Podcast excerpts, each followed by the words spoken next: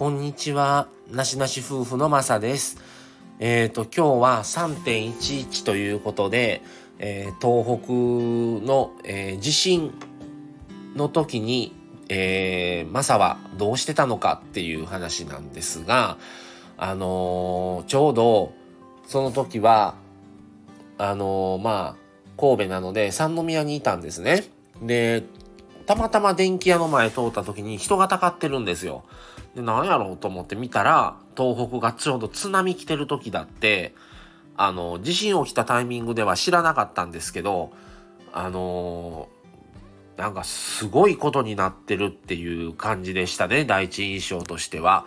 で、僕は、あの、95年の、えー、1月17日の阪神大震災っていうのを経験してて、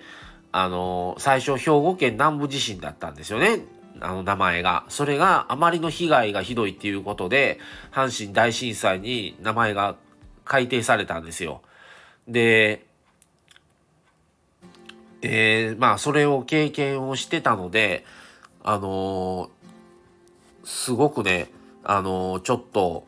まあ、えらいことになってるなっていう印象をしだけでしたね。で、知らない土地だから、あの、行ったこともないですし、で、まあ、原発、原発っていう問題も出てたんかな、あの時はもう。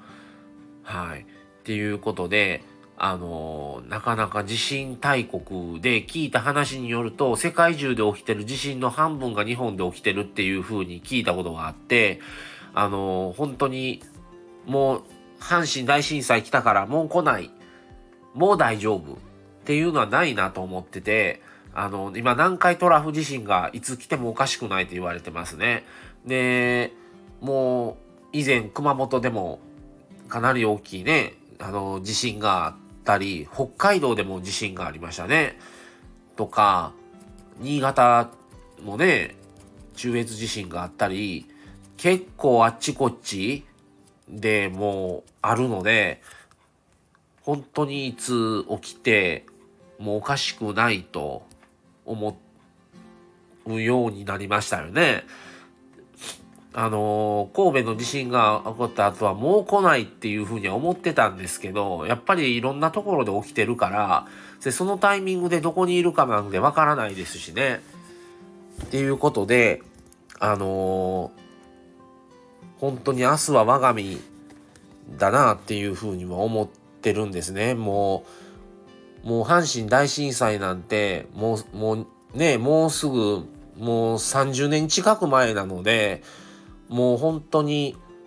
もう知らない方が、経験してない方、その後で生まれた方がすごく増えてて、あの、どういうふうにして、この経験したことを伝えていくべきかっていうのを考えたりはするんですけど、3.11もね、起きて、で、その後もいろんなところで地震が起きてるので、やっぱり地震のことも考えていかないといけないなとは思ってます。はい。皆さんもし経験されてることがあったらコメント入れていただくと嬉しいですね。はい。ということで、すごく簡単な一言になってしまいましたが、あの、3.11も含めてちょっと地震のことを改めて考えていかないといけないなという話です。